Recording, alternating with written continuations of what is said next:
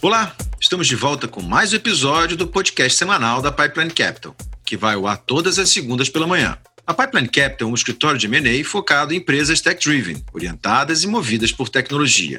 Eu sou Cadu Pedreira, sócio e head de Marketing Research. E nessa entrevista, que dividimos em dois episódios, Álvaro Pacheco, nosso sócio e head de operações, conversa com o Marson Costa. Na sequência, além do Álvaro, teremos a presença dos nossos sócios Felipe Wasserman, Head de Marketing, e Pir Marcondes, Head de Novos Negócios, para um bate-papo sobre o que o Omarson contou para gente. Um dos mais recentes desafios do Omarson foi ajudar a estruturar a operação da Roku e da Netflix na América Latina, onde aprofundou sua experiência no setor de serviços de entretenimento. Hoje atua como colunista, contribuindo para o Isso é Dinheiro e para a Teletime. Existem empresas ou contextos que o gerente tem capacidade de ser o diretor, mas ele não pode, porque vai gerar um conflito de poder. A definição de chefe do passado é, mudou em relação ao presente. Para navegar esse oceano, ainda mais em tempos incertos de Covid, eu acho que a gente não pode esquecer da inspiração. Nossa, eu trabalho na empresa dos sonhos, mas o seu chefe é o um inferno.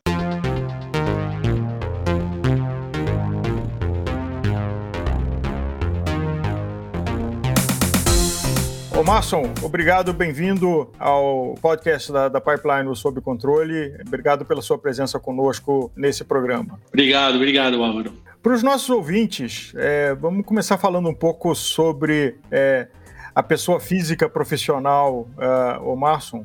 E você tem é, uma história única, porque você viveu dentro de uma grande corporação em momentos de grandes mudanças, que foi a Vivo. Depois você foi um elemento do primeiro time é, de cabeça de praia da Netflix é, no Brasil, barra América Latina. E daí você evoluiu para traduzir o Brasil para outros players do mundo de OTT tem uma visão única e privilegiada do que, que acontece em distribuição de conteúdo nas diferentes plataformas. Então aí a gente fala de OTT, é, Pay TV, cinema, televisão. E dentro dessas, dessas suas diferentes jornadas, o que, que você se percebe que mudou é, o teu estilo de gestão, o seu comportamento em gerir pessoas e tarefas e, e projetos? Bom, é, a fase que eu trabalhei para as organizações mais maduras, como a HP, a Nokia, eu trabalhei também para a Nokia, é, e aí para a Vive, para a Microsoft, tudo num, eu trabalhei em toda a cadeia de telecom, né? Fabricante, operadora e depois software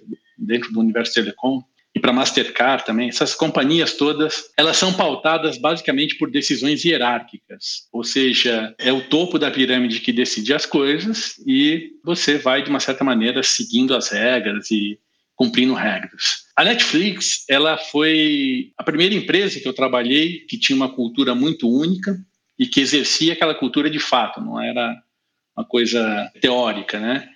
E a cultura Netflix ela delegava muito poder aos executivos e os funcionários. Então, as pessoas podiam, de fato, liderar e mostrar as melhores opções, os melhores caminhos. Como consultor independente, né, por exemplo, recentemente eu ajudei a Rocco né, a montar todo o trabalho de entrada no Brasil. Foi um trabalho mais de planejamento estratégico, de vendas, de marketing, PR, né, relação com, a indústria de comunicação, operações, finanças, enfim, é, é praticamente a gestão inteira do negócio. Então, o trabalho era organizar, planejar e executar o negócio em todas as fases com uma visão é, faseada e de longo prazo. Né? Mas foi um trabalho interessante que eu pude estruturar todos os passos e todas as fases com os respectivos resultados de cada fase, aquele cronograma e aquele planejamento. Eu costumava dizer que na Rocco eu era mais um maestro e que na verdade as pessoas que brilhavam é a orquestra, né? Ninguém vai lá para ninguém vai assistir um, um, maestro de orquestra, vai assistir a orquestra em si, né? Então o meu trabalho era é, era um pouco orquestrar tudo aquilo, organizar tudo aquilo, né? Para que cada um tocasse no seu ritmo e que o conjunto fosse uma coisa mais harmoniosa, o resultado fosse o total da somatória de esforços. Usando a figura que você deu de maestro, é, a tecnologia da batuta mudou bastante na, na, sua jornada profissional e nós somos contemporâneos, e você sempre gravitou em empresas que estavam no leading edge, né? Na, que você mencionou algumas, são todas marcas relevantes e todas disruptivas nas suas soluções. O que que para você como executivo de ter vivido uma era de fax com telefone físico, indo para celular é, e hoje fazendo reuniões uh, em, em videoconferência, é, o que que isso você acha que mudou na sua eficácia de uso do seu tempo, na sua eficácia de produzir resultado? A tecnologia em si, eu acho que ela só é extratemporal, ela está dentro de um contexto da época. Né? Você sempre tem a melhor tecnologia daquela época. Para mim, o que, o que realmente é diferente é a forma como você faz essa gestão. As ferramentas em si, você vai criando uma série de técnicas, uma série de, de acessórios, vamos dizer assim, mas não muda. Eu acho que o que mais, o mais importante, aliás, é o, é o, que, o que muda de fato é a sua forma de gerir. É, é o jeito do maestro, é, é, é, a forma de pensar do técnico. Não é o, a tática do 4-3-3 do futebol. É a forma de você extrair aquele 4-3-3 com o talento certo, da forma certa, na velocidade certa, na recomposição certa e assim por diante. A mesma coisa com o maestro. Então, eu acredito muito mais em, é, na forma como você executa isso do que efetivamente as técnicas, porque as técnicas você pode contratar qualquer consultoria para construir isso. Né? As empresas maduras, elas têm muito controle. Controle, controle, controle, controle, auditoria, auditoria, auditoria, compliance, compliance, compliance. O tempo inteiro é isso que se faz. Né? Eu tenho uma brincadeira que eu gosto de dizer das empresas maduras e que reflete um pouco dessa tecnologia versus gestão, que eu acho que é um falso dilema. Analista analisa, gerente gerencia e diretor dirige. Isso não muda de uma certa maneira, mas muda, por exemplo, numa cultura. Existem empresas que o analista pode ser um gerente, mas ele não pode. Ele tem potencial de, mas ele não pode, né? porque vai roubar o, o, palco do gerente. Existem empresas ou contextos que o gerente tem capacidade de ser o diretor, mas ele não pode porque vai gerar um conflito de poder, é uma quebra de hierarquia. Então, de uma certa maneira, isso limita o potencial das pessoas. Né? E no médio prazo, nas organizações, os profissionais com iniciativa, eles vão deixando a empresa, até porque eles têm iniciativa. E aqueles profissionais que costumam seguir ordens vão ficando. então, você acaba perdendo o talento bom e mantendo o talento medíocre. E medíocre não é uma ofensa. Medíocre é mediano, é a média. É ok, é o nota 6 para passar, né? nota 7 para passar. Mas aquele profissional top 10, né, o que, que tira nota 10, ele não, ele não costuma ficar nesses tipos de ambiente muito rígidos. Né? Então, não é tanto. É, eu não acredito muito na ferramenta em si, na forma que você, por exemplo, uma videochamada. Né? O cara que estava acostumado a fazer ingerência e fazer micromanagement, ele continua fazendo por videoconferência. É o estilo dele. Enquanto que Existem gestores que, independente do fax ou do, da videochamada, ele consegue extrair o melhor do, do, do time, vamos dizer assim. Então, é, eu, eu acredito realmente que a cultura, o contexto é mais e o processo é mais relevante do que as ferramentas em si. A cultura Netflix é muito isso, por exemplo. Ela trabalha muito a questão da liberdade com responsabilidade. Ela retira o, o máximo possível das pessoas e é isso que faz a companhia ser diferente de relação às demais, né? A principal ferramenta de gestão, na verdade, é a comunicação com o seu time. Se você mandava fax antes, ou se você mandava, mandava telégrafo, ou se você a forma como você manda, eu acho que tem a ver com o contexto da época, mas a maneira como você exerce aquilo, a maneira como você influencia suas equipes, a maneira como você lidera essas pessoas, o talento humano ele não tem uma regra, as ferramentas não seguem essa lógica. O talento humano sempre vai sair fora da regra.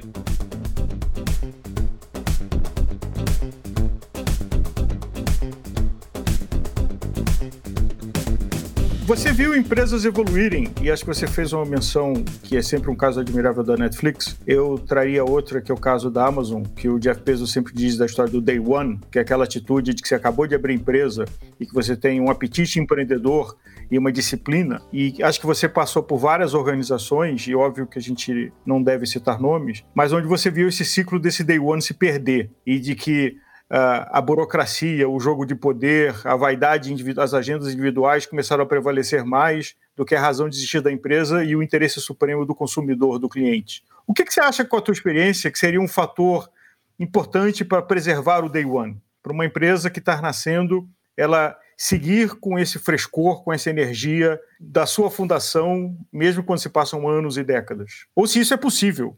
É, a Netflix, por exemplo, está aí, é uma empresa que tem o quê? 20 anos, 30 anos? É, 23 anos para ser exato. Eu costumo dizer que, aliás, não é, não é o que eu digo, né? Essa frase é uma frase conhecida no mundo da gestão, né? É melhor você ter um bom chefe, um bom chefe numa empresa ruim, do que um mau chefe numa empresa boa. Muito da empresa é o seu líder, é o seu chefe, é a pessoa com quem você trabalha no dia a dia. Chefes ruins minam qualquer grupo. E, em geral, dependendo da cultura da organização, aquilo é uma cascata, né? Então, o presidente mantém os vice-presidentes, sei lá, por relacionamento, porque tem melhor relacionamento, não necessariamente é o melhor. Imagina sempre que você faça a seguinte pergunta, a cada três meses, tá? A cada três meses, você faça a seguinte pergunta. A pessoa que eu contratei é realmente a melhor? É o melhor vice-presidente que eu posso ter? a cada três meses. Imagina que o vice-presidente olhe para todos os seus diretores e a cada três meses ele pergunta: será que esse é o melhor diretor que eu posso ter? E assim você vai rodando essa mesma pergunta até chegar lá na ponta. Se você exercita essa pergunta o tempo inteiro, que é o é melhor ter um bom chefe numa empresa ruim, numa empresa em dificuldade. Né? Quando eu digo ruim, não é que a empresa em si é ruim, mas uma empresa que está passando por uma transformação, um momento difícil, etc. Do que você ter um excelente, um, um, um chefe muito, um líder muito ruim, né? Meio tóxico, um líder que gosta de ser estrela, um líder que é reativo, dentro de uma empresa boa. Nossa, eu trabalho na empresa dos sonhos, mas o seu chefe é um inferno. A sua relação é um inferno. Então, eu acredito muito que o talento humano vai fazer cada vez mais diferença no século XXI e, e nessas novas organizações, mas as organizações tradicionais, as incumbentes do século XX, ainda mantêm enraizado é, aquela questão de, eu chamo de amigograma, né? Então você vai chamar aquela pessoa que você se dá melhor. Eu não quero ter a pessoa que eu tenha a melhor relação. Eu posso ter conflito com ela o tempo inteiro, desde que as decisões sejam as melhores. Eu sempre brinco que para você, isso eu digo mesmo, é uma frase que eu sempre falo em palestra, inclusive. Para você construir um avião, você precisa de muita gente otimista, né? Se você pensar no século passado, alguém falar, não, vou voar a, a 10 quilômetros de altitude, o cara tem que ser muito otimista, você concorda? Então, para você fazer um avião, você precisa de muitos otimistas. Mas, para fazer o paraquedas, você precisa de um pessimista. né? Então, basta um cara falar: pô, isso aí não vai funcionar, não. Essa sua ideia é ridícula. Não importa se você é vice-presidente, se você é diretor. Se a ideia é ridícula, ela é ridícula. E ela não vai dar certo porque você é vice-presidente, ou você é diretor, ou você é gerente, ou você seja o que você for. A ideia é ridícula, ela vai continuar sendo ridícula. E ela não vai dar certo. E muitas empresas insistem nisso, né? Até porque, de uma certa maneira, ele contrata a consultoria, a consultoria vai pegar um monte de práticas padrões, vai gerar um monte de slides padrões e vai criar um plano padrão. Ninguém vai sair do, do, do script, vamos dizer assim. Isso não significa que são boas decisões. Isso não significa que você tem os melhores talentos. Isso não significa que, de novo, você vai olhar para o lado e você é o CEO e você fala assim: eu tenho cinco vice-presidentes. Esses cinco caras são realmente o melhor que eu posso ter na minha indústria? É o meu, é o meu como falava lá na época da NBA, né? O Dream Team. É o meu Dream Team? Ou ele é, na verdade, o cara que é o Yes Sir, né? Ele sempre vai concordar comigo. E eu sou brilhante. Mas esse é um elemento que você observa na Netflix depois de 23 anos? Ela consegue manter o frescor, sim, de uma certa maneira. Você viu que recentemente até a, a, o Ted Sarandos, é, o Ted Sarandos, ele tem segundo grau. Ele é co-CEO da Netflix. Né? Então, qual é a regra, então? Você tem que ter o quê? GV? É isso? Para você ser vice-presidente, você tem que ter GV e idiomas. Isso, para mim, significa que você sabe receber ordens, não necessariamente que você sabe to tomar decisões. Então, é, o, o, espírito do empreendedor que muitas companhias buscam, eles não têm uma relação com o quanto de conhecimento você tem. Óbvio que é importante você ter conhecimento. Eu não estou fazendo uma, uma defesa da ignorância. É, a, a formação é importante. Mas a cultura da empresa, ela de uma certa maneira forma esses líderes. O que não significa que o Ted Sarandos, que foi promovido a co-CEO da Netflix, seja um excelente CEO para a Disney. Não, até porque muitas vezes tem uma distinção entre o empreendedor e o empresário. Talvez a formação acadêmica seja importante para o empresário, mesmo assim não vai dar muito a visão estratégica, macro, mas tem mais a, a gestão de tarefas. Ou você tem a, o questionamento, a inquietude e a coragem, né, e isso não se ensina, ou a, o indivíduo tem. Até eu li uma, uma coisa interessante uma vez de que o empreendedor é alguém com falta de noção e sem senso de risco, né? Porque se ele tivesse noção e senso de risco, ele não faria nada. Exato. Basta, pensando nessa, nessa mesma lógica aí, você é, é, do empresário, do empreendedor, o empreendedor faz a pergunta do avião, né? O empreendedor vai perguntar, poxa, mas por que não eu, não eu posso estar acima das nuvens com uma tonelada de peso? Se você pensar no século passado, alguém ia te chamar de absolutamente de insano, de louco, seja lá do que for, né? Empreendedor é um pouco isso. E vai ser caçoado, vai ser debochado, vão, vão fazer ironias, enfim. E o empresário não, o empresário é um gestor, ele tem que entregar resultados. E chega uma hora que em qualquer negócio, em qualquer negócio, você vai sair do empreendedorismo para o empresário, eh, o, modo empresarial, né? E não necessariamente o, o fundador da empresa ele possa ser o melhor empresário. É aí que você tem as transições. E que muitas vezes a empresa perde um pouco desse espírito, né? O espírito do empreendedor e do empreendedorismo. E Steve Jobs, por exemplo, na Apple. Exatamente. E ele saiu e voltou, né? E trouxe o mesmo que vigor, a mesma visão de empreendedorismo. Porque o iPhone, todas as tecnologias do iPhone já existiam. Ele fez a pergunta diferente. E é isso que eu falo dentro das organizações. Você sempre vai ter o cara que é o pessimista ou o cara que vai fazer a pergunta diferente dentro dos times. Em geral, nas, nas organizações, ele é massacrado. Ou na hora que você faz o 360, rapaz, você agita muito o barco, você faz muita pergunta, né? Você é fora de contexto. Então, aquilo que é o melhor dele, na verdade, é tratado como o pior. E aí você vai perder aquele talento. É, eu acho que as organizações acabam matando esses talentos de alguma maneira. É, isso é muito ruim. E, e, eu acho que o frescor das organizações é exatamente você estar o tempo inteiro se, se reinventando e se questionando. Né? Uh, você pode ver que a própria Nokia, por exemplo, era uma madeireira. Né? Você pensar numa madeireira chegar no 5G, haja transformação digital. Mas ela também tropeçou. No auge da sua dos 50% de market share dos, dos celulares no mundo, ela tropeçou e tropeçou feio até hoje não se levantou no mundo dos celulares. Né? É, não creio que vá levantar de novo. Por quê? Basta você ter uma liderança errada, uma visão errada. Eu vivi isso. Eu, eu ouvi diretamente da boca do Steve Ballmer, presidente da Microsoft, dizer que o tablet jamais daria certo. Ninguém me contou. Não foi um vídeo que eu assisti. Eu estava dentro do auditório quando ele disse isso. Então, essa é a visão. Imagina então eu sendo responsável por tablets dentro da Microsoft. Nunca daria certo, percebe? Porque se o CEO não acredita e não tem a visão, nada vai dar certo em relação àquilo. É, e, e, e veja, né? Ao estar equivocado, o Balmer ele simplesmente matou. Eu, eu era responsável pelo Microsoft Messenger é, na época, né? No mundo do mobile, tá? E o Balmer matou toda a estrutura de Messenger no mundo, que era o líder de mensagem instantânea, né? Que venceu a batalha do ICQ ele falou que o Skype iria substituir. Resultado: o líder do mundo é o WhatsApp.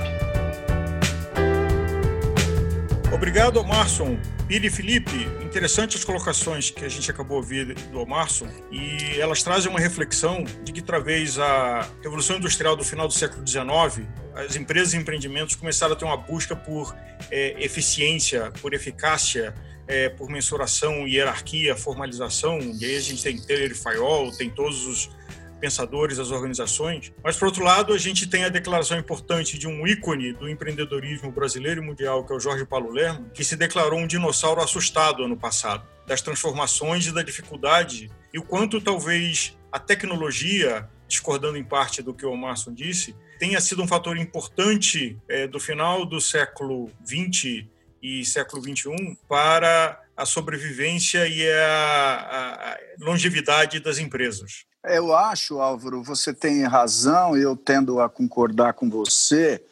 A visão do Omarson, sem dúvida, ela é pertinente e consistente. E se a gente acompanhar a história, ele tem razão. Agora, eu, eu tendo a achar que a gente vive um momento de tal ruptura que a tecnologia, como ele, ele coloca, ela é, ela é tratada como se fosse um enabler, né? Ela está ali, ela nos serve como é, instrumento de transformação é, ou plataforma de gestão ou o que seja, mas ela é um instrumento. Como ele diz, ela é fruto da época e ele tem razão. Agora, o, o mundo de hoje está tão doido, tão veloz, e a tecnologia tão absurdamente evolutiva, numa velocidade que a gente não está é, conseguindo acompanhar, os homens em geral, né? E as empresas também, e os gestores também, que é o assunto, né? Eu acho que hoje a tecnologia ela é o driver, em vez de ser apenas um enabler. Por que driver? Porque eu acho que é ela que coloca as empresas contra a parede. É ela que impõe aos gestores novas lógicas de gestão, novas velocidades de gestão, novos formatos e dinâmicas de gestão. Então, os, os gestores hoje eu acho que ficam reféns da tecnologia nesse sentido, já que é ela que é transformadora, em boa parte eh, as transformações ocorrem porque ela eh, eh, promove essa transformação ou essas transformações, e os gestores têm que sair correndo atrás, e daí todas essas novas formas de gestão que a gente conhece, o agile, esse, os scrums, essa coisa do design thinking, tudo isso vem, é uma forma dos gestores tentarem gerir aquilo que parece que é a tecnologia que está no volante e não os gestores. Não, eu concordo com ambas as partes. Assim, eu tenho alguns pontos interessantes sobre isso que eu estava pensando aqui enquanto você estava falando.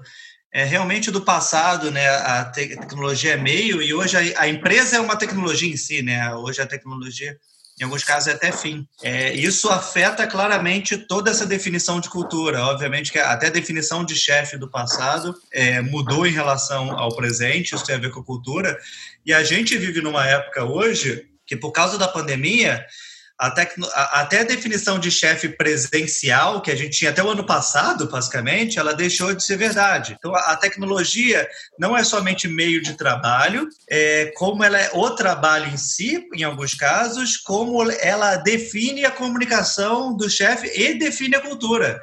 Então, é, hoje uma definição de cultura, e você entra numa empresa por causa de cultura, e hoje tem empresas que elas se definem até mais pela cultura do que pelo produto. Então, cultura estilo Google, cultura estilo Netflix, cultura estilo Ambev, né, que até tinha o modo da cultura da empresa que, que era às vezes era, era mais falado em livros do que o próprio produto.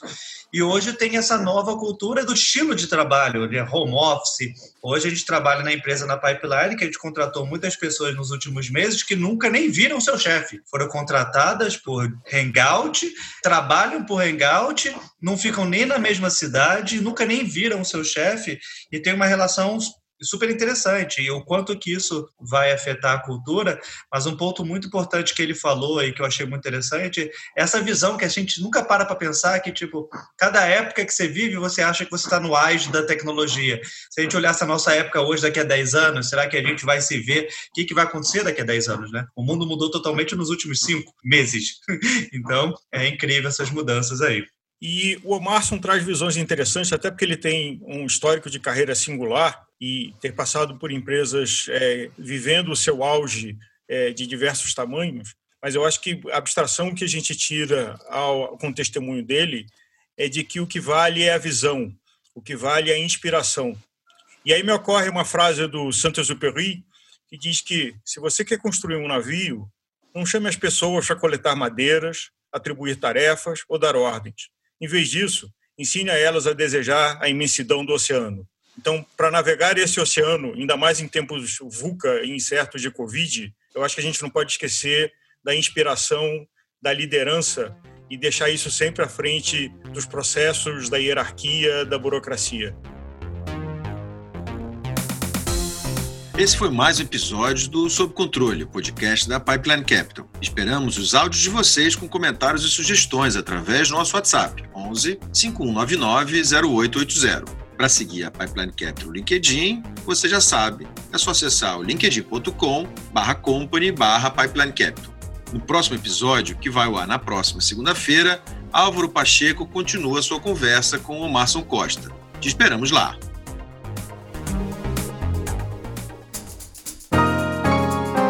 Este podcast contou com a produção executiva de Risa Soares, edição e sound design de Luiz Felipe Lamusse e trilha e identidade sonora de Frederico Eliodoro. É uma produção em parceria com a Pipeline Capital, uma boutique de M&A com gestão. Sob controle é mais um podcast Audioria. Cadu Pereira, Felipe Wasserman e Pierre Marcondes, acho que temos um tema interessante para conversar. Cadu Pereira não pode, pelo amor de Cadu Deus. Pedreira, isso, Cadu Pedreira, peraí. Não faz isso, Alves. Então vou fazer do ator. Só pegar um copo d'água e um carregador. Ah, não, não vai ser possível. Pelo amor de Deus. Vai lá, vai lá. Tem que atrasar tudo. Vamos pro intervalo rapidinho, a gente já volta.